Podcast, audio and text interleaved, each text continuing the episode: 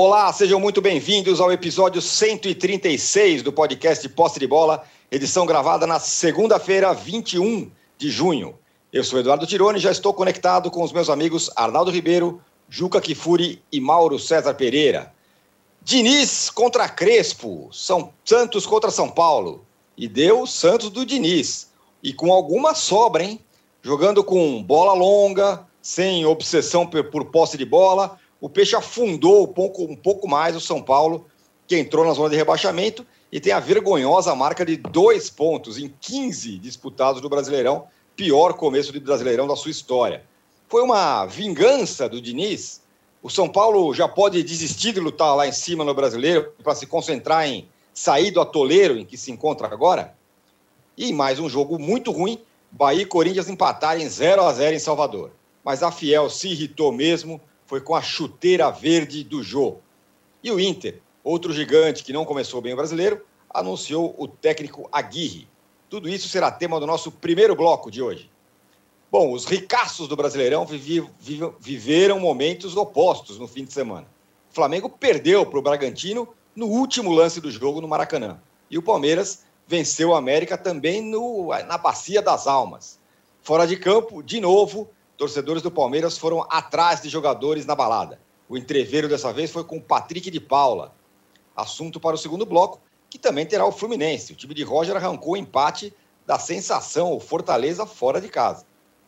E o terceiro bloco será dedicado, para, dedicado justamente para as sensações do brasileiro até aqui. O Atlético Paranaense, líder, 12 pontos em quatro jogos, o Fortaleza e o Bragantino. Vamos falar também um pouquinho de Copa América e de Eurocopa. Um recado importante: você que assiste a gravação do podcast pelo YouTube, não deixe de se inscrever no canal do All Sport. E você que escuta o podcast na sua plataforma de podcast predileta, não deixe de seguir o Posse de Bola. Bom dia, boa tarde, boa noite. Juca, vimos aí uma vingança do Diniz na Vila? Ele não deu menor chance para o Crespo, né? Âncora, bom dia, boa tarde, boa noite a todos. Olha aqui, Âncora. Eu acho que ele é o grande vitorioso do Sansão. Um Sansão que começou à força e que terminou com o Lisieiro fazendo aquilo que o Diniz ensinou. Uma saidinha em falso. É. o Diniz deve ter achado muita graça. Diz, meu garoto, foi exatamente isso que eu pedi para você fazer. Sai jogando com o pé com o goleirão e vamos que vamos. E ele nem olhou, né? deu para trás no pé do Caio Jorge, gol do Pirani. Realmente o gol mais fácil da história do Santos. É uma ironia, né? Você pensar que o São Paulo tenha tomado um gol a la Diniz, né? contra ele num clássico. Eu, respondendo à sua pergunta, Âncora, acho exatamente isso. São Paulo tem de tratar de fazer uma campanha digna no Brasileirão, é evidente que o São Paulo não vai cair, embora esteja nessa situação uh, absolutamente incômoda nesse começo de campeonato, mas é óbvio que o São Paulo uh, não vai cair. Mas o São Paulo, eu tenho dito isso, você sabe, desde antes de começar o campeonato. Não acho o São Paulo com um elenco suficiente para disputar a maratona. Acho que o São Paulo tem time para ser campeão da Copa do Brasil, por exemplo. No ano em que ele saiu da fila ganhando o estadual, se concentrar para fazer uma Copa do Brasil que o leve a conquistar o título inédito, estaria de ótimo tamanho. Acho que esse deve ser o esforço de São Paulo. Fazer um Brasileirão digno e fazer uma Libertadores que ele vá mais adiante, como pode ir. Mas, fosse eu o treinador, o presidente do São Paulo, concentraria meus esforços na Copa do Brasil, que seria uma grande conquista para esse ano de recuperação do São Paulo. Querer mais do que isso, acho que é soberba. Então, ficaria nisso. Meu foco, Copa do Brasil. Eu sei que isso dói, eu queria registrar a todas e todos que nos veem que depois de muito tempo eu seria incapaz até de lembrar quanto tempo, só o PVC e eu esqueci de consultá-lo. O PVC me diria: há quanto tempo que a gente não abre um posse de bola em que o menos ferido é este que vos fala? eu externo a minha solidariedade aos demais companheiros. Pois é, que, que momento, hein? É. O, Ar, o Arnaldo, são dois pontos em 15, 15 disputados. É um desastre esse começo de campeonato do São Paulo. A que, que você atribui essa tragédia que está acontecendo com o São Paulo, que acabou de ser campeão paulista e tal, e Crespo e não sei o quê? É, uma coisa tem um pouco a ver com a outra. Outro número para ilustrar esse início trágico é um gol marcado em cinco partidas. Né? Então, são três derrotas, as três fora de casa, dois empates, os dois em casa, e um gol marcado só. É, Tironi, acho que uh, são, digamos, como eu disse, como eu diria outro, um conjunto de fatores. Eu acho que o São Paulo é, se desgastou excessivamente no Paulista, fez é, dele a sua missão, a sua Copa do Mundo. Começou o brasileiro um tanto quanto desfocado, e aí começaram a acontecer é, lesões. O time está jogando sem metade de seus titulares. Ontem perdeu mais um, o Luciano, no primeiro tempo. É, o time está estourando, literalmente. E um campeonato como esse, ele não tem três pontos garantidos na próxima rodada, né? Então, quando você entra numa situação, por isso que o Juca falou, se concentrar em sair dessa situação. Não adianta o São Paulo, ah, o São Paulo tem ah, vai fazendo uma conta aqui, desperdiçou, poderia estar, tá, vai, numa conta, hum, digamos, cautelosa, com nove pontos, jogando três partidas fora e duas em casa, está com dois. Não adianta você pensar em descontar os sete se você não ganha a sua primeira partida. Não adianta. O, o Campeonato do São Paulo é assim: o São Paulo não vai com esse início brigar pelo título, a não ser que aconteça uma anomalia, que não aconteceu nos últimos anos, com ninguém. Então, é aquela história que a gente vive repetindo aqui do Guardiola, lá, as cinco primeiras partidas do São Paulo, o São Paulo meio que enterrou o plano de campeonato. E acho que aí tem uma série de situações, é, além dos desfalques, nas últimas partidas, algumas tentativas inócuas do Crespo, o time se perdeu, o padrão é, é, se esvaiu, e ontem foi presa fácil. Ontem, é, guardando as semelhanças, foi parecido com o que aconteceu contra o Atlético do Cuca no outro final de semana. Né? O São Paulo poderia ter tomado dois ou três no primeiro tempo, no Mineirão também. Aí no segundo tempo é, equilibra as coisas taticamente, para de correr tantos riscos, ele não vai para o suicídio, porém o jogo já estava perdido. E aí o time não consegue criar uma chance de situação para descontar e tal, ou uma ou outra, né? Até fez um gol anulado, etc e tal. Mas é, coisa muito pouco, poder de fogo pouquíssimo. O São Paulo ficou frágil na defesa, onde era muito forte, e não melhorou ofensivamente nesse intervalo de paulista para início do brasileiro. O Juca falou da Copa do Brasil. É, o sorteio é nessa terça-feira, né? Depende do sorteio. Se tiver de novo, a sorte da bolinha, como teve em relação ao 4 de julho, foi a última partida que o São Paulo venceu e meteu 9. Né? Aí pode até ser, levando em consideração também que tem vários times grandes já fora da Copa do Brasil. Né? Por isso que o Juca fala do caminho. O caminho da Libertadores, que também o São Paulo está dentro, já, já se sabe, é um caminho difícil. Né? Não só tem o Racing, como se passar do Racing, a coisa fica bem complicada. E tudo isso nessa semana em que é, a sinalização é, da, do foco foi, digamos, é, diluída pelo episódio da convocação do Daniel Alves para a seleção olímpica. Então está todo mundo, você precisa recuperar tá, o principal jogador que deve ter condição de jogo até o final dessa semana vai daqui a pouco servir o Brasil nas Olimpíadas.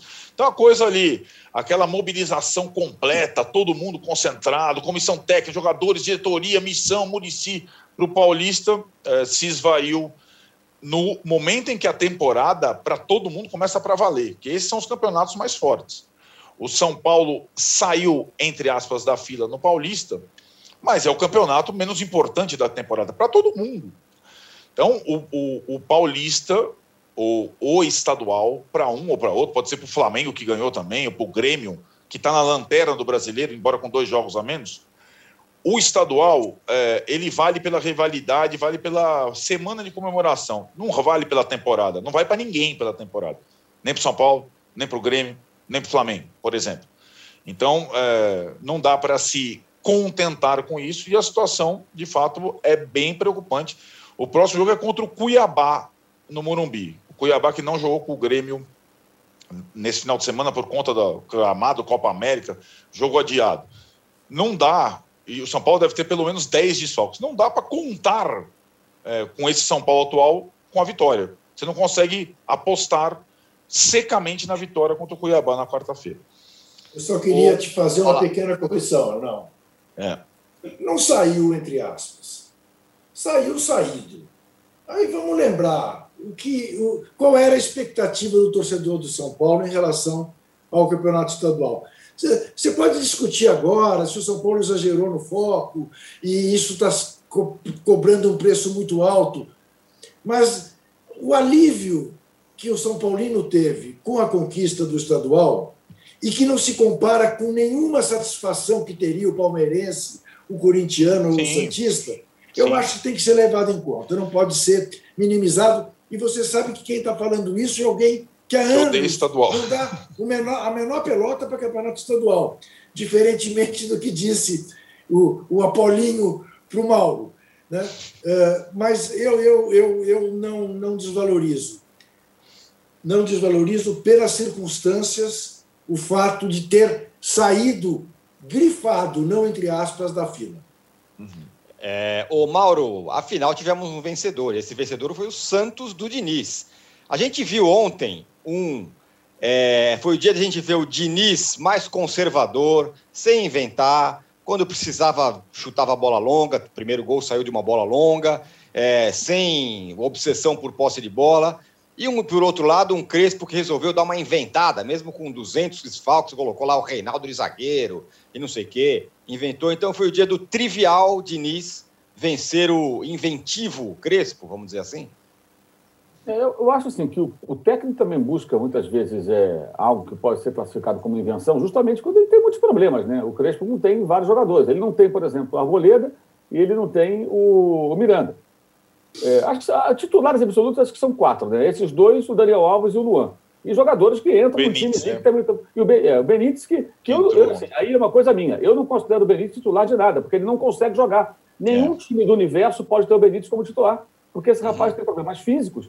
Era no Independente, era no Vasco, agora no São Paulo. Então, esquece o Benítez. Benítez não vai ficar à disposição sempre. Ele tem que ser opção, embora tecnicamente ele tenha condições de ser titular absoluto da equipe do São Paulo, como era no Vasco. Mas não jogava com essa frequência. Então, os caras que você pode contar são esses quatro. Aí ele, cheio de problemas, ele tenta encontrar uma solução. Escalou o lateral como zagueiro. Não sei se o Reinaldo seria a melhor escolha.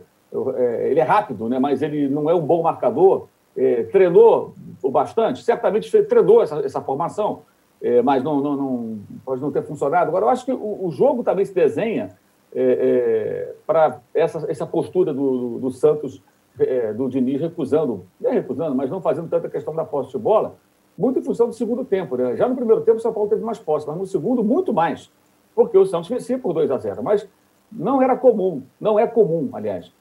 Aconteceu isso no meio de semana, o Fluminense e Santos. O Fluminense não teve a bola, venceu por 1 a 0, o Santos perdeu um caminhão de gols. Foi aquele velho roteiro dos times do Fernando Diniz. Mas eu acho que os dois gols do primeiro tempo, especialmente o segundo, pela maneira como aconteceu, acabaram pautando aí essa, essa, essa questão. E aí o Santos meio que abriu mão. Eu acho que, do ponto de vista do Fernando Diniz, é uma evolução. Ou seja, os técnicos precisam ter uma diversidade. Fala-se isso aqui há 500 anos. Diversidade no seu jogo. Como é que eu me comporto contra esse adversário? Como é que eu me comporto nessa partida dentro daquilo que aconteceu até agora? Eu vou jogar sempre do mesmo jeito? Não.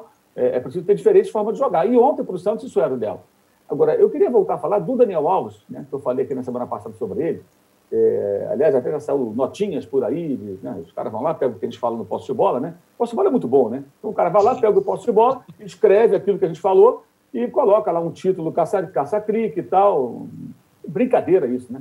É sacanagem, como se fosse uma sacanagem com o Daniel Alves. Não, eu falei que é sacanagem do Daniel Alves. Sacanagem do São Paulo, né, colocar um vídeo do Daniel Alves no YouTube do São Paulo, explicando que o coração dele diz que ele tem que ir para a Olimpíada. Esse era o momento que o Daniel Alves tinha que estar fazendo tratamento intensivo, 24 horas por dia, é, dormir com a bolsa de gelo, sabe aquela coisa que a gente falava antigamente? Para jogar pelo São Paulo. Ele tinha que estar ávido para voltar a jogar pelo clube. Ele diz que é tricolor, ele, que o sonho dele é jogar no São Paulo, veio para cá pra, pra, por conta disso.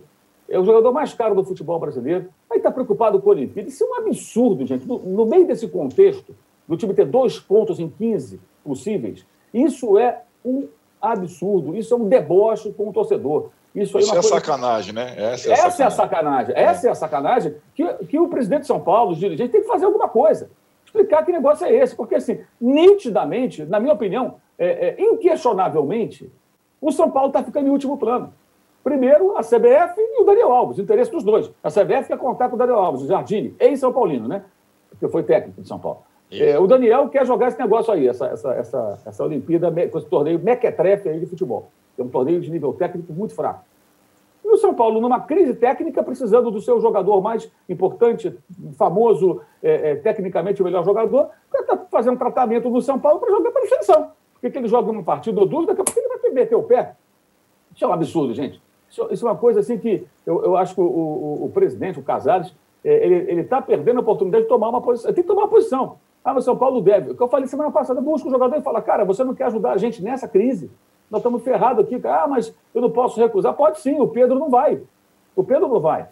O Flamengo não vai deixar. Eu vou comunicar a CBF e eu não vou te liberar. E vamos mas combinar aí... que, o, que o Pedro, assim, a rigor, vai, teria muito mais, muito mais é, é exagero, mas o cara é jovem, está na Sim. idade mais ou menos olímpica, é diferente. O, o, é. o, Daniel Alves tem 60 anos, já ganhou 300 títulos em tudo que é lugar. A, história do Daniel Alves na seleção brasileira, me parece que ela já foi escrita.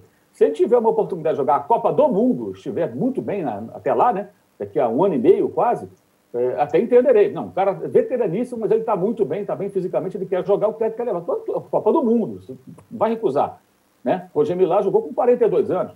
Então o cara vai jogar a Copa do Mundo, mesmo que esteja beirando os 40 anos. Se chamar o Nenê do Fluminense, que está com 39, ele, ele vai dizer sim para a seleção brasileira. Até que é a Copa do Mundo. Agora, esse torneio, deixar o São Paulo de lado para jogar esse negócio, que a Olimpíada, vale lembrar, é um evento espetacular, é um grande evento do esporte, mesmo o futebol, e o tênis. Os caras do tênis estão nem aí, querem jogar Grand Slam, esse Master Series, circuitos internacionais, que são muito mais interessantes para eles em todos os sentidos. Né? E muito mais desafiadores do que o torneio olímpico de tênis. Sempre foi assim. Né? Então, o fato é que, é, no meio disso tudo, São Paulo tem esse problema. E a diretoria tem a obrigação, na minha opinião, de fazer alguma coisa. Porque não dá. Quer dizer, você, olha o ponto de vista do torcedor. O cara vê o time perder mais um jogo, dois pontos em 12. Fica realmente muito improvável que possa é, é, brigar pelo título brasileiro num campeonato que mal começou. E aí você tem ainda essa situação, porque parece um deboche. Pô. Você tem aquele vídeo é um absurdo, gente. Eu não consigo entender aquilo, não é consigo absurdo. engolir aquilo. Cara, como é que pode? O cara vai para o YouTube do São Paulo explicar que o sonho dele é jogar na seleção. Se o Paulo estivesse liderando o campeonato, tudo bem, ele, mesmo sem ele, talvez até fosse compreensível. Não, o time está tão bem que até sem ele se vira, deixa ele jogar esse negócio. O jogo contra o Racing não vai ter o Daniel Alves, gente. É. Copa do Brasil, que o Juca destacou, que pode ser uma meta mais factível para o São Paulo, ele vai desfalcar o time. Acho que na ida na volta, né, por esse período, né? Se não estou enganado, na ida na volta. É é, e jogos do brasileiro, onde São Paulo está na zona de rebaixamento. Claro que é cedo, não vai ficar lá. Então, assim, ele tinha que, tá, ele, ele tinha que discursar falando, eu quero voltar, voltar e ajudar o São Paulo. O clube não pode ficar atrás do jogador. O São Paulo está, nesse momento, se colocando em, em, em condição, ao aceitar isso, de, de, inferioridade. Ah, mas ele não, não pagou, não deve ao jogador. Então, busca um acordo, rescinde o contrato. Busca um acordo, conversa, cara. Ele tira esse problema do caminho, financeiro, inclusive. E o Daniel vai seguir a vida dele, vai ser feliz na seleção brasileira, vai jogar em outro clube do Brasil do exterior, alguém que queira fazer um, é, é, firmar um contrato com ele. Mas realmente isso aí é o, digamos assim, no meio dessa crise toda, é, é, é, o, é o, grande deboche. É, é aquilo que está ali no meio ali para deixar as pessoas mais incrédulas e o torcedor mais revoltado. Então, tudo que foi feito no estadual começa a perder é, o valor para o torcedor. Ele teve uma alegria muito grande, ganhar um título em cima do Palmeiras, né? Da, da maneira que aconteceu, tal, bacana, grande festa. Poucas semanas depois esse caos, e o principal jogador que não jogou a final está preocupado em ir para a Olimpíada, e a, e a, diretoria ainda permite que o YouTube do, do clube coloque um vídeo do jogador se, se, se justificando, aí realmente é o fim. É, é, é, essa e a do Jô são as duas, acho que dessa semana, que realmente. A do Jô, lógico, é menor, né? mas também é um negócio que não dá para entender. Né? É isso que eu queria falar do Juca com relação ao, ao Jô. Falamos aqui do Diniz, parabéns para o Diniz, venceu e venceu bem o São Paulo do Crespo, sem inventar, 2 a 0 sem nenhum grande sofrimento, não. Ganhou ali, tudo certo. Parabéns para o Diniz, que foi muito criticado na sua fase final ali no São Paulo. Agora, o Juca, o que, que preocupa mais? O elenco do Corinthians, esse elenco aí que tem que levar o Corinthians para uma campanha razoável no brasileiro, ou a chuteira verde, ou seria turquesa, que o Jô usou? Bom, agora veja bem, é claro que a situação do Corinthians disputar um campeonato para não cair é o que mais preocupa. O Corinthians está com cinco pontos em cinco jogos. Alguém dirá, oh, mas está muito melhor que o São Paulo, Grêmio. É verdade, verdade. Está ali em 11 lugar, que é o objetivo do Corinthians, ficar por ali. Mas cinco pontos em cinco jogos, como média, é um jogo, um ponto por jogo. 38 pontos ao final do campeonato cai. Tem que ter no mínimo 43. Fluminense, para não cair, em 2009, se não me engano, teve 46 pontos. É, então, essa é a preocupação do Corinthians. A chuteira verde do Jô acrescenta apenas o momento ridículo por que passa o Corinthians. Então, no sábado, umas 6 mil pessoas foram à frente do Parque São Jorge com cânticos agressivos, agressivos, prometendo matar, se cair, não sei o quê e tal, papá. E aí, no dia, o Jô sendo um dos alvos do protesto, e aí ele me aparece de chuteira verde. É claro que o torcedor mais frio dirá: puxa vida, qual é a importância disso? Mas vai dar importância o fato de ser uma cor verde? Você precisa obedecer a certas tradições que existem no futebol. Eu não sei se todo mundo sabe, mas houve um momento da construção da Arena Corinthians que o responsável pela construção fez uma consulta a um jardineiro inglês em busca de uma grama cinza. Sim. Não que é, queria Sim. fazer um gramado cinza no Corinthians. Mandou trocar a, a vidraçaria do, da, da entrada da arena é, porque ela, quando batia sol, esverdeava e dizia: aqui não tem verde. Bom, você dirá, essa sim é uma preocupação que extrapola. Custou um dinheirão trocar os vidros. Mas se usar uma chuteira verde, quando houve já casos no futebol brasileiro em que a Coca-Cola ficou preta porque o Grêmio não podia pôr a Coca-Cola em vermelho no seu uniforme, que é cláusula do estatuto do Grêmio. Não entra Grêmio no estádio, no uniforme, nada. Não entra vermelho. É um desrespeito. É um desrespeito ao torcedor mais raiz. É impensável. Agora, isso revela, a exemplo do que está acontecendo no Palmeiras, se nós vamos tratar adiante, né? de jogadores que vão para a balada, o que revela uma diretoria omissa. A chuteira verde do João, da mesma maneira, não teve ninguém que olhasse para ele e disse: Ô João, pelo amor de Deus, não crie caso. Né? Ele poderia argumentar: bem, então o, o jogador do Palmeiras não pode usar chuteira preta? não, as chuteiras sempre foram pretas. As chuteiras são de todas as cores. Escolha qualquer uma, menos uma verde é buscar problema. É procurar ovo, é procurar pelo em ovo, sem dúvida nenhuma. Né? Achou, achou. O Jô achou. Ô Mauro, você que é, você é um dos caras que, que entendem muito a, a cabeça do torcedor. É, nesse caso, essa história da chuteira, dá para dizer que ela é uma história, é, entre aspas, irrelevante, mas muito importante? Sem dúvida, por tudo que o Suto acabou de dizer. É, por exemplo, se você tentar entrar na sede do Palmeiras, você vai saber, para citar o Palmeiras, que é o clube verde rival do Corinthians, e por isso é, essa discussão sobre a chuteira do que ele diz que não é verde, mas você olha e vê que é verde, né? Enfim, azul turquesa. Pô, se fosse azul marinho, né? Não tinha dúvida. É que nem né? aquele azul, vestido, né? Você vê azul, azul você vê verde. E fosse azul, azul claro, azul marinho, um outro azul, né? você não teria dúvida, mas é um azul. De azul, ô Mauro, só, de azul estavam o João Vitor e o Gabriel, estavam de chuteira azul. Sim. Pois é, então assim, ele poderia, se ele queria usar azul, poderia ter usado uma outra chuteira. Ele errou, obviamente, jogador que tanta história no clube, né? Obviamente conhece a rivalidade. É, mas se você for na sede do Palmeiras, por exemplo, vai ter lá a placa dizendo o seguinte: você não pode entrar aqui com camisa de clube brasileiro. No Flamengo, lá na Gávea, você não entra com camisa de clube nenhum, nem do, do Milan. Você vai entrar, que é preta, vermelha, igual do Flamengo, é proibido. E no Fluminense é também. É na sede do Fluminense também. Também é assim. E por que, que é assim? Justamente porque você quer que ali a pessoa não use camisa do rival. É, no, no, caso dos clubes estrangeiros, é até um certo exagero, né? Me parece. Mas, enfim, é assim, não pode. Chega lá com a camisa de um outro clube, você não vai entrar. É, e por que, que isso existe? Porque são clubes de futebol, porque você tem um ambiente ali onde todo mundo torce para aquele clube. É, o cara que é sócio de um clube para frequentar a piscina, sei lá mais o que, jogar tênis, é, se ele torce para outro clube, ele não vai ali ficar de camisa do time dele visitante ou falando alguma coisa. Não vai, ele vai ficar quietinho, vai lá, joga e vai embora. Né? É, geralmente tem um cara muito fanático quando o cara aceita ser sócio de um clube que não é o dele. Né? A tendência é o cara ter uma certa ojeriza por aquele clube, não vai dar dinheiro para aquele clube. Então, é uma, uma, grande tonice, né? De novo, né? O Corinthians também tem muitos problemas. O time vinha, teve uma derrota. Aí o jogador dos mais experientes do elenco, que, aliás, tecnicamente não se justifica no elenco com um contrato longo, é uma outra coisa que a gente falou na época, né? E está aí. Né? Por que um contrato longo com o jogo? Por quê? Por que, que explica esse contrato com o jogo? Trazê-lo do Japão, como foi feito no ano passado, e firmar com ele um, um longo compromisso. Um jogador já veterano. E aí o cara me apronta essa, quer dizer, é, realmente é demais, né? É claro que o torcedor não gosta, ele está muito certo de não gostar, porque os corintianos, em geral, eles nem usam camisa verde, tênis verde, meia verde, cueca verde, sapato verde, nada verde, relógio verde. O cara não usa verde. Eu conheço vários assim. Não sei se o Juca chega a tanto, mas conheço um monte que fala, não, verde eu não, não. uso.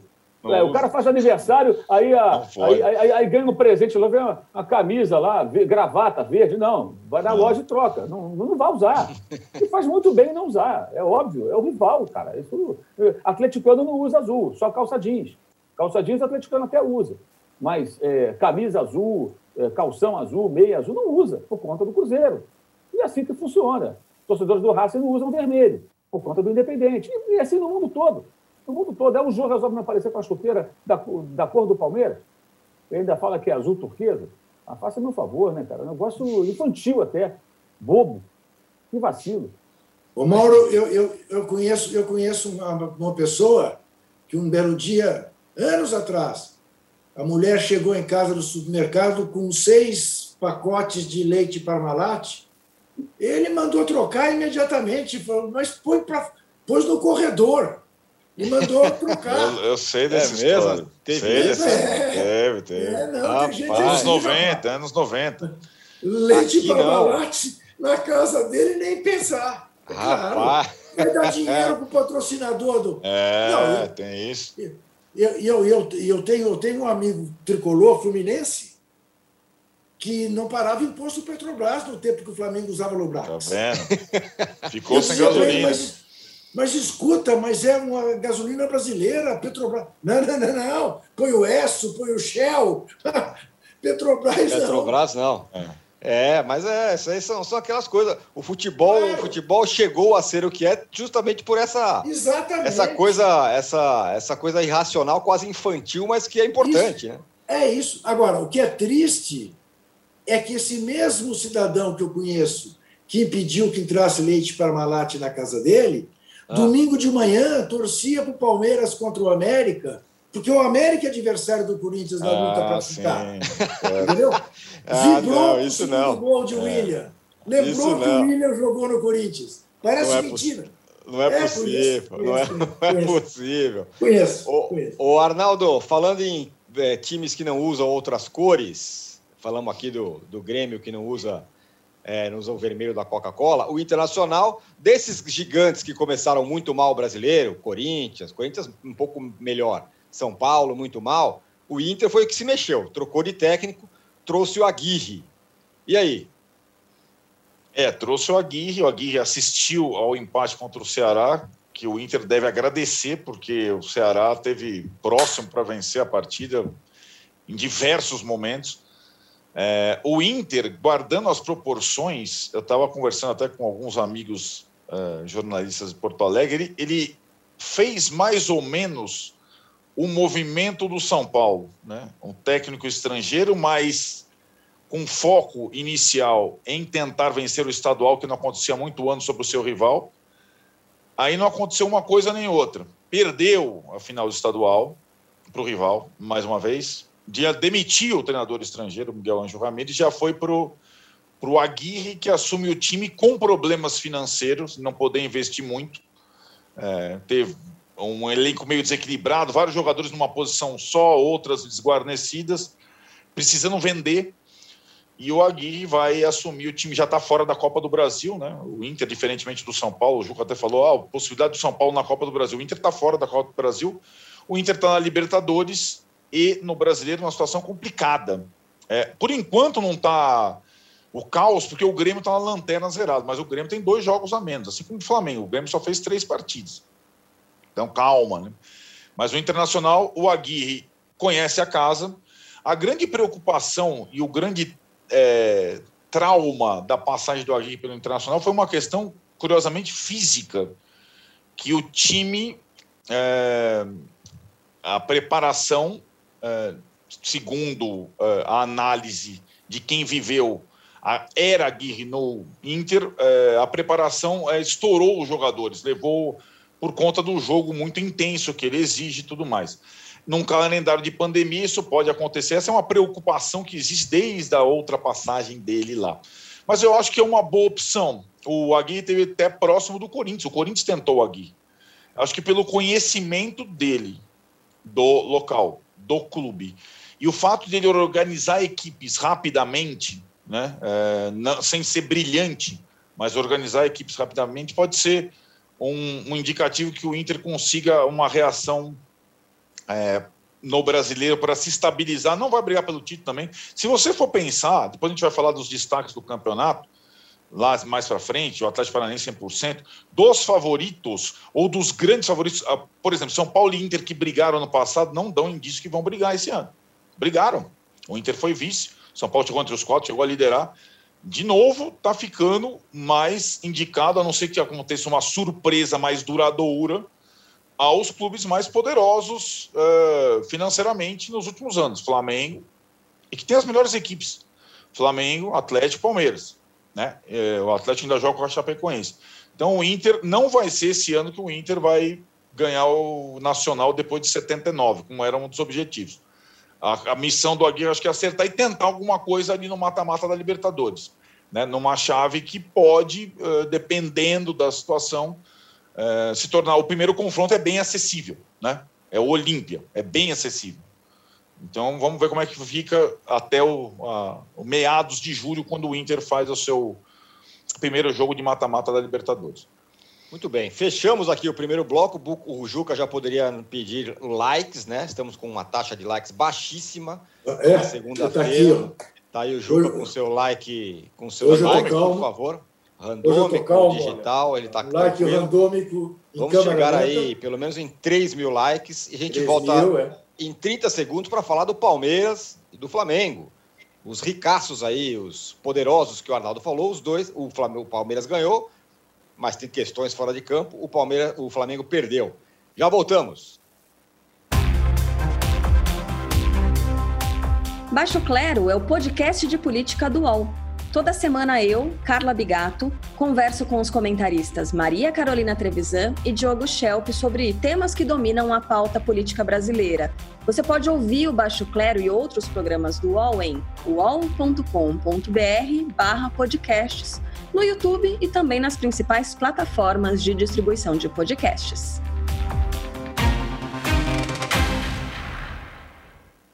Estamos de volta para o segundo bloco do episódio 136 do podcast Posse de Bola. O Arnaldo, o que está acontecendo com o Palmeiras? É, se colocar a torcida do Palmeiras para achar o Lázaro, eles acham, porque pois estão é. na, na noite, todo dia estão achando um jogador. Agora foi o Patrick de Paula.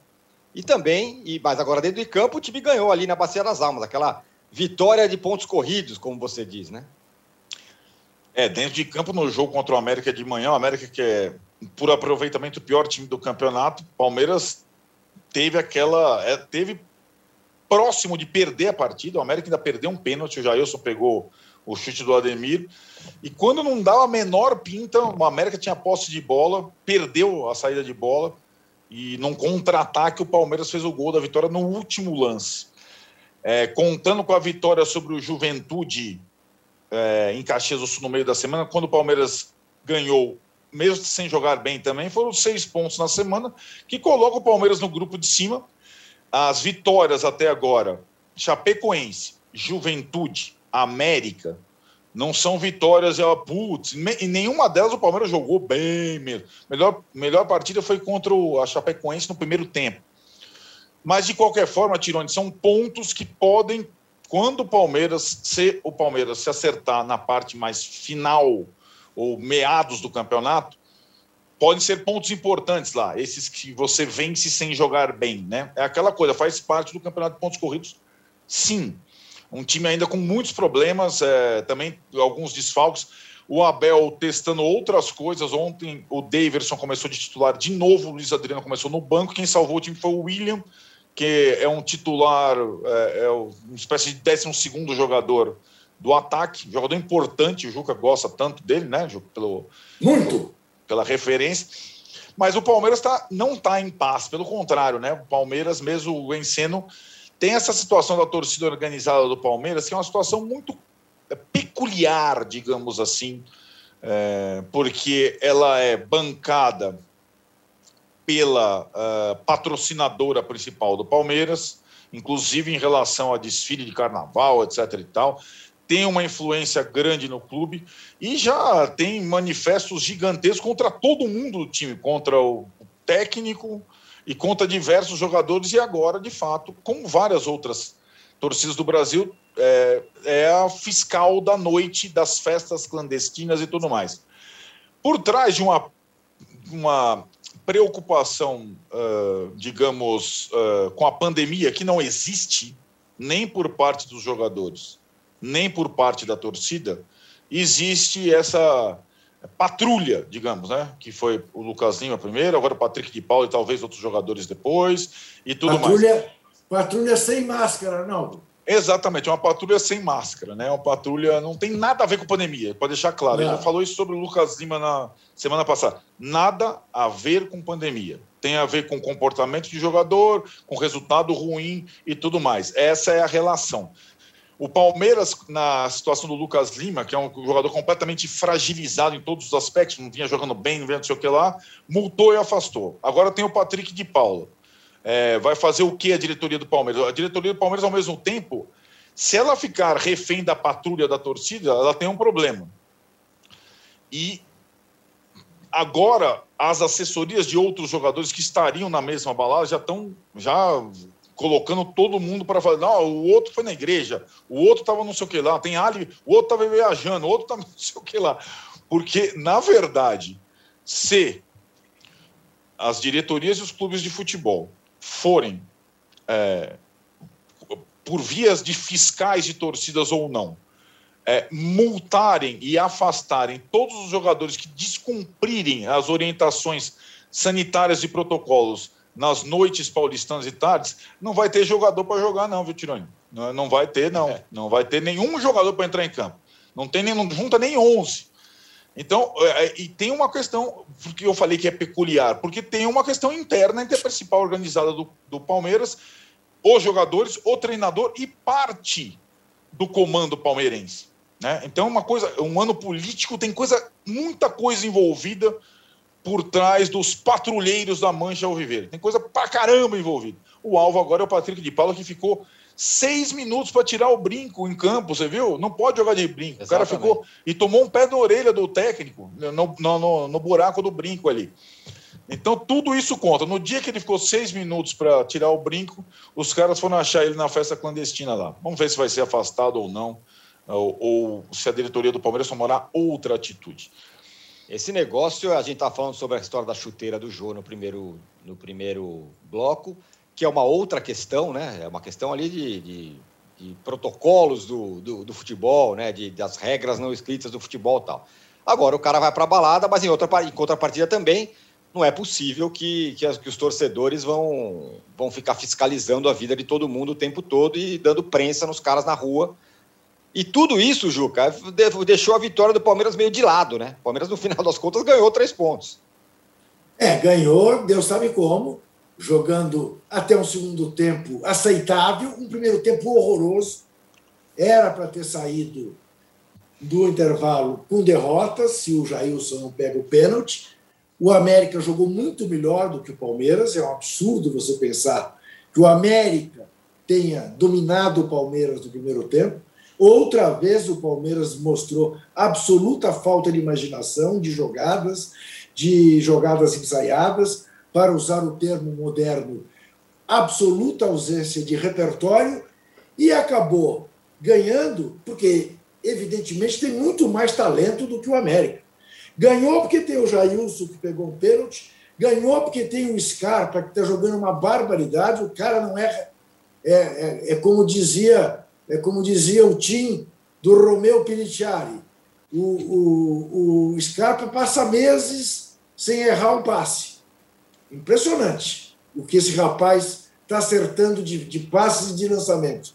E porque tem o William, que no meu time seria titular. O Davidson nem pensar. Você optar pelo Davidson tendo o Luiz Adriano é uma coisa que me surpreende no Abel, no Abel Ferreira, que não queria o Davidson conhecendo de Portugal. Né? E agora parece encantado com ele. Davidson pode ser alternativa para segundo tempo. Titular no meu time, com esse elenco que o Palmeiras tem, não seria. E o William seria. Aberto, ou mesmo pelo meio, eu não abriria a mão do William.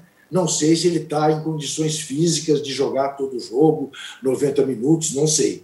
Mas que é um jogador cumpridor para Chuchu, isso é inegável. E ontem, lembrando do período que usou a camisa alvinegra, fez dois gols pelo Corinthians. Só o detalhe, âncora e Juca, eu acabei de ler aqui do nosso companheiro do UOL, Danilo Lavieri, que a diretoria do Palmeiras já decidiu multar e afastar por tempo indeterminado o Patrick de Paula, assim como fez com o Lucas Lima. Que o jogador teria, de fato, admitido que estava não na balada, num... eles falam sempre jantando, né? Estavam sempre jantando. Estavam sempre jantando. Estava lá com familiares, mas negou que tivesse outros jogadores. Aí está uma coisa importante: a torcida identificou outros jogadores.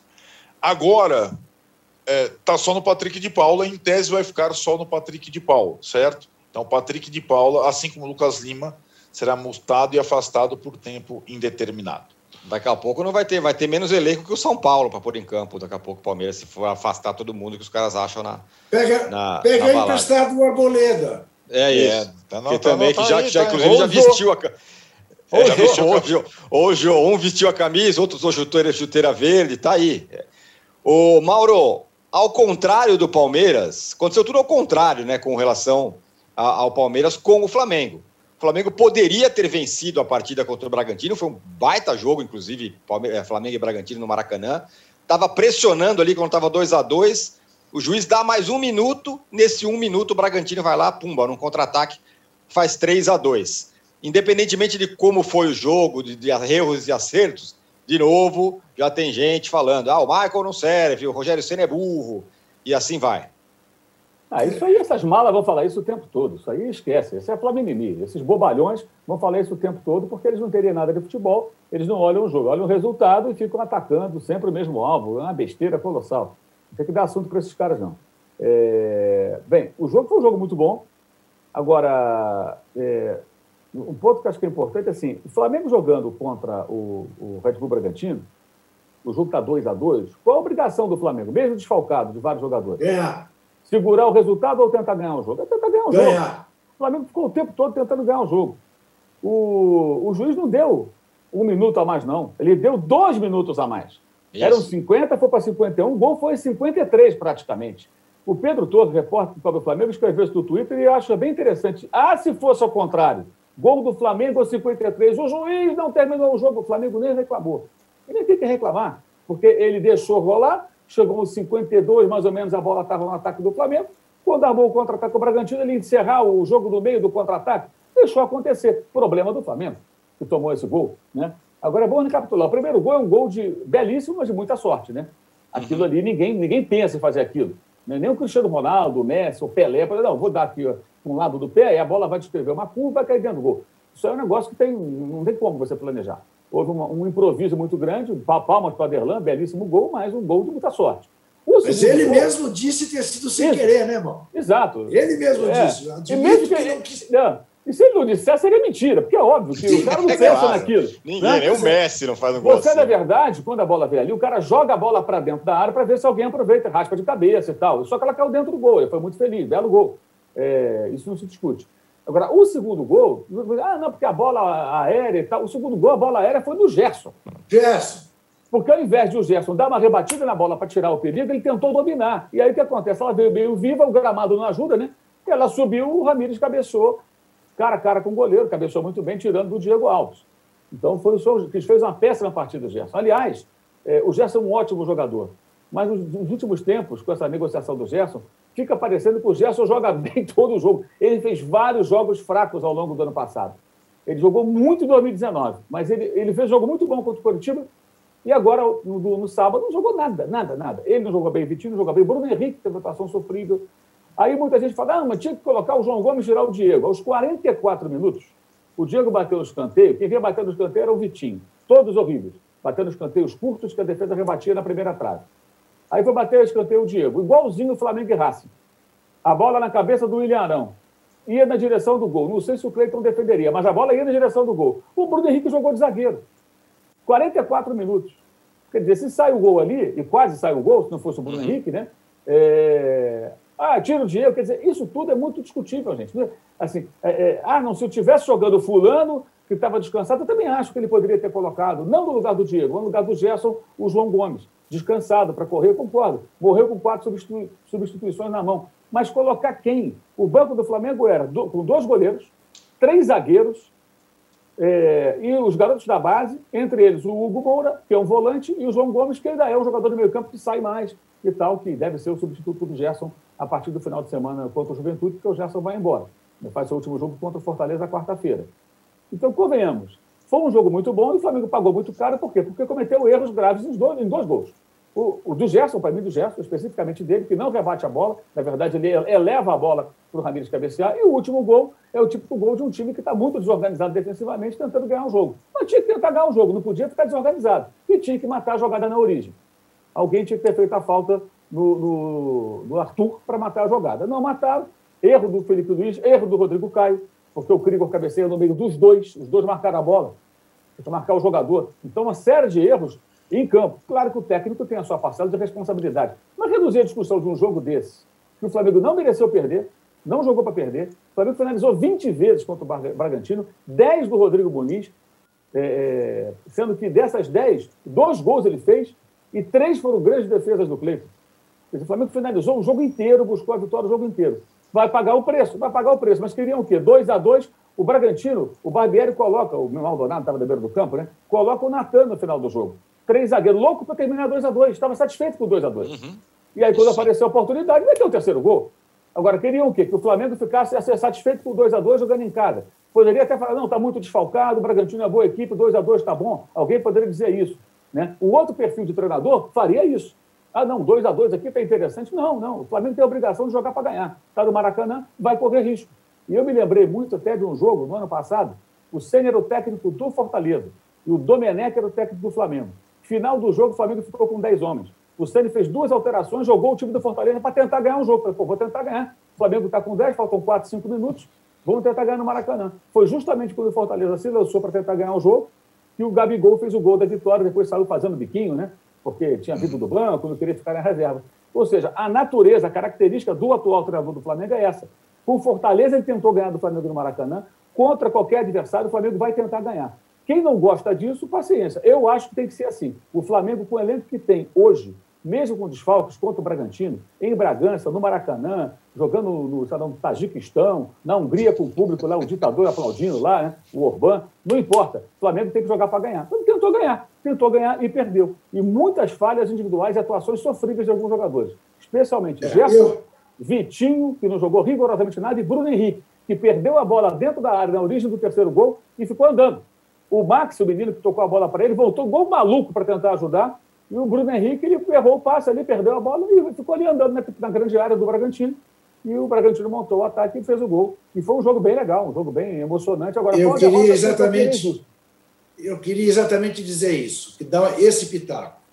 É, eu não aceito que um que se diga, ah, o Flamengo perdeu porque estava muito desfalcado, o Bragantino também estava muito desfalcado. Uh, dois, ah, o Flamengo perdeu porque o juiz deu três minutos a mais. Porque é a tal história. Uh, tem quem diga, ah, deram três minutos para o Flamengo ganhar e o Flamengo perdeu.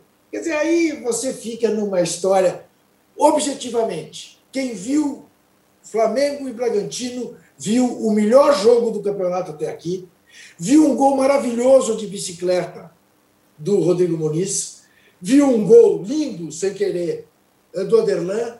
que mais você quer de um jogo de futebol? E querer que o Flamengo, empatando dentro de casa com o Bragantino, se conformasse, é realmente é ficar procurando de novo, agora, chifre em cabeça de cavalo. Uh, foi um jogaço. Quem viu, obviamente que o rubro-negro não gostou do que viu, porque perdeu. Mas como futebol, não dá para reclamar desse jogo. Para com isso. Para com quem, isso. Quem reclama, quem reclama desse jogo tem que ficar ouvindo, assistindo em loop em Bahia e Corinthians isso, 24 isso, horas para ver o que, que, que, é, que, que é jogo e, ruim. E ver lagartixa caindo do teto. Isso. O Arnaldo, quem está fazendo uma campanha digna e ontem parou nada menos do que a sensação do campeonato foi o Fluminense. Um a um lá contra o Fortaleza. É, já empatou com o São Paulo, já ganhou do Santos. Está indo uma campanha bem interessante do Flu. Empatou com o Bragantino também, depois está perdendo 2 a 0 O jogo estava perdido, né?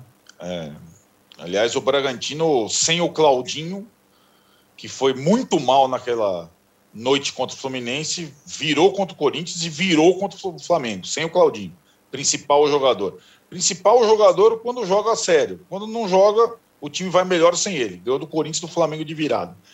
O Fluminense, Tirone, é, tem uma campanha muito boa, tem mais pontos do que futebol nesse momento, mas também é explicável. Né? O time está é, não é o dos melhores elencos do país, é um, é um time que se fortaleceu muito na temporada, é um dos poucos times vivos no brasileiro nesse início, na Copa do Brasil e na Libertadores, onde tem até um caminho interessante.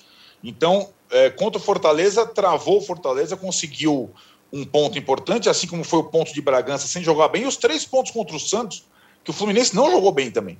O Santos não merecia ter perdido aquele jogo. O Santos até jogou, é criou bastante chance e tudo mais. Então o Fluminense é, tem uma campanha boa quando não tem um desempenho bom, está pontuando da mesma forma. É importante nesse início, né? O próximo jogo do Fluminense é contra o Atlético Goianiense em Goiânia. Então, assim, além de tudo, ele está pegando as sensações aí no início. Né? Tá... Não teve nenhum jogo baba até agora, né? E o Atlético Goianiense que perdeu do Atlético Paranaense teve 10 chances de ganhar, perdeu. Mas vai ser uma outra pedreira. Depois, Juca, no final de semana é Fluminense e Corinthians no Maraca. Aí é bonito, bonito, bonito. Aí é no, no... Mas antes de pegar o Corinthians, tem o Atlético Goianiense. Vamos então, invadir tirando... aquilo lá. Vamos tá invadir aquilo lá que nem é... fizeram em 76. É... Olha aqui. Olha aqui. O, o, o Arnaldo, que coisa curiosa, o Roger Machado. Se o Fernando Diniz revelou no domingo talvez uma nova faceta, nós estamos vendo o cara que fez o Grêmio da posse é, de bola é jogar é por uma aí. bola. Exato. Jogar por uma bola. Né? E está dando certo. Uhum. Tá sim, tá sim. A, a, é a, Flume, a Flume Mimi não gostou, não. Que o Roger não gostou, não gostou. cornetado ontem foi uma coisa impressionante. É, então, mas é, cara, é aquilo. Eu, tenho a impressão que os querem tudo. alguns torcedores do Fluminense acham que o time é esse aí de 76 que o Juca falou, o time da máquina do Francisco. Que não é o Nenê não o é. Rivelino, né? Que é, é o Nenê o Riva. É. Não é, eu tenho essa triste notícia para essa galera aí do Fluminense aí que não é, é não, é esse time. É, é um time melhor do que o do ano passado, contratou e tal. É, poderia até ter vencido o jogo eventualmente, mas espera aí, é, não, não, é assim também. Está tá demais é isso. isso. aí. Está demais. Tudo agora, assim, eu acho o seguinte: técnico de futebol tem sempre uma grande responsabilidade, para o bem ou para o mal. Mas a, a discussão está sendo muito rasa, sabe? Como se tudo se resumisse. Não é futebol manager, é um jogo de futebol. Os atletas em campo estão jogando, então a gente tem que ir um pouco além aí. Enfim. É isso, é, tem razão, é isso mesmo. A galera. Tudo e, e aí, no, no, caso do Fluminense, é, o perigo é empolgado. Aí o time que tem uma bate fala, ah, não serve mais, porque achava que o time seria campeão com o pé nas costas. Né? Muito, acontece muito isso, né? O time faz ter um bom momento e depois tem uma queda e a torcida já, já enlouquece. Bom, pra fechamos alegrar, aqui. Fala. Para alegrar os bolsomínios, uh, o âncora, estranho país esse, né? Que o torcedor não aceita nem um empate do seu time em Fortaleza contra uma sensação do campeonato e naturaliza 500 mil mortes. É, é, é duro, né? Dureza, é. dureza. Bom, fechamos o segundo bloco do episódio 136 do podcast Posse de Bola. Voltamos daqui a 30 segundos para falar justamente das sensações do campeonato. O Fortaleza, que a gente falou um pouquinho, o Bragantino, que a gente falou um pouquinho, e também o Atlético Paranaense, o líder. Já voltamos. Sabia que não importa qual o seu negócio, você pode anunciar no UOL? O Cláudio, por exemplo, conquistou clientes em sua barbearia anunciando para 134 milhões de pessoas. E depois de anunciar nos principais sites do Brasil, os cursos da Sofia ganharam novos alunos. Já a Ana investiu a partir de 10 reais e a sua loja online passou a vender muito mais. Quer divulgar o seu negócio de um jeito fácil? Então já sabe, faça como eles. Anuncie no All Ads. Sua marca no All. Estamos de volta para o terceiro bloco do episódio 136 do podcast Posse de Bola. Ô Mauro, semana passada eu perguntei para você, pô, quem desses times aí que vai longe? Você falou nenhum, já uma ducha de água fria direto. Então minha pergunta é outra. Atlético Paranaense, Fortaleza, Bragantino, esses times estão fazendo pontos. Isso é uma preocupação para os outros, alguns gigantes que estão aí patinando e que não sei o quê. O que eu quero dizer, não vai ter aquela moleza de quatro coitadinhos vão cair e, e, e acabou, né, no Campeonato Brasileiro. Cedo ainda, né? É só lembrar sempre o exemplo do Vasco no ano passado, rebaixado e depois ficar entre os líderes. É, eu acho que o caso do Atlético Paranaense é diferente, é um clube mais estruturado, com mais investimento, mais acostumado a, a habitar ali a, a parte de cima da tabela, pode fazer, quem sabe, esse ano, pelo bom começo, uma, uma campanha melhor, brigando por posições melhores. E é mais ou menos o objetivo do Atlético Paranaense. Agora, isso evidentemente vai mudar, vai mudar naturalmente. São só cinco rodadas, muita coisa vai acontecer. E tem vários detalhes desse, desse começo de campeonato que às vezes as pessoas não percebem. Por exemplo, Palmeiras tem 10 pontos, 9 conquistados contra três times que vieram da Série B. Né? O uhum. Palmeiras jogou cinco jogos, um com o Flamengo, um com o Corinthians e com três times que vieram da Série B. Foi ali que ele fez 9 pontos. Então tem isso. Outros times pegam uma tabela mais encardida, né? mais difícil. É, o próprio Fluminense agora foi pegar o Fortaleza, um momento muito bom do Fortaleza. Então acho que é cedo ainda, até por conta disso. Alguns times têm o, o Atlético Goianiense é, é, ganhou do Corinthians, ganhou do São Paulo, né? É, pegou adversários complicados, mas muito mais difíceis, em tese. Então acho que é muito cedo, muito cedo para isso. Lógico, o torcedor vai ficar empolgado, mas Acho que não dá para ninguém ficar empolgado nesse começo, nem para ninguém jogar a toalha totalmente. São Paulo ser campeão brasileiro, por exemplo, é muito difícil pela distância de pontos que já foi criada. Mas se você olhar a distância do São Paulo também para outros possíveis adversários na briga pelo título, ela pode não ser tão grande assim. Ele pode brigar pelo menos para ficar da Libertadores. Tem muita coisa, muita coisa para é. acontecer. Juca, agora, mas agora o Bragantino é a grande sensação paulista, é o, é o, é o, é o paulista a ser batido. É, é, é a primeira força de São Paulo. Né? Veja você o que é, é uma escolha ponderada de elenco, sem grandes estrelas, organizado, sem grandes cobranças de torcida. Está aí o Bragantino brilhando. Né? Derrubou as duas maiores torcidas do país. A linguiça de Bragança dando indigestão. Agora, campanha boa mesmo nesse Brasileirão está fazendo o Náutico. Cinco vitórias, é, 15 rapaz. pontos Está impressionante o Náutico. Ontem meteu 3 a 1 no Botafogo. Timbu é rumo à primeira divisão. Já tem uma galera falando Hélio dos Anjos no Flamengo e não sei o quê. É, assim, não, já é. tem gente chamando o Bayern de Capiberibe. é, isso. Bom, é. falando em Bayern, tivemos Eurocopa e tivemos isso. Portugal e Alemanha. Putz, e aí, é. Arnaldo, tivemos Alemanha sendo Alemanha, né? Que coisa maravilhosa. Parecia outro esporte, né? que jogo maravilhoso de futebol. É, sim, a Alemanha tinha perdido da França, a Alemanha vai tocar o técnico, a geração já não é mais a mesma, mas é, um show de futebol, jogo maravilhoso da, da seleção alemã. Você até postou no Twitter na hora, né, Tironi? A Alemanha tem o passe, como Esse. eles fazem bem o fundamento mais importante do futebol, que é o passe.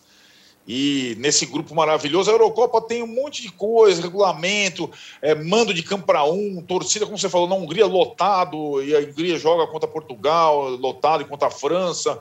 É um, um, um estranho, classifica um monte de time, mas tem jogo muito bom. E esse jogo foi é, o melhor até agora, parecia outro esporte mesmo, num grupo muito forte. Daqui a pouco tem o mata-mata, e eu nem tinha percebido que teve Copa América no domingo, te juro. Cheguei para você e perguntei quantos foram os jogos aí, porque a distância é absurda. Também Nem o Messi contra o Soares na sexta-feira, contra os Cavani foi bom. Foi chato para Dedéu, Argentina e Uruguai. Vamos ver se a Copa América, na fase final, pelo menos eh, resvala na Eurocopa. É isso aí, senhores. Fechamos o episódio 136 do podcast Posse de Bola. Você que acompanha, obrigado Juca, obrigado Mauro, obrigado Arnaldo, você que acompanha essa gravação ao vivo, você fica agora com o UOL Debate. Hoje o tema será Milícias do Brasil, viu Juca? Com Daniel Irata, Cecília Oliveira e José Cláudio Souza Alves. E é claro, com a mediação da grande Fabiola Cidral. Tchau!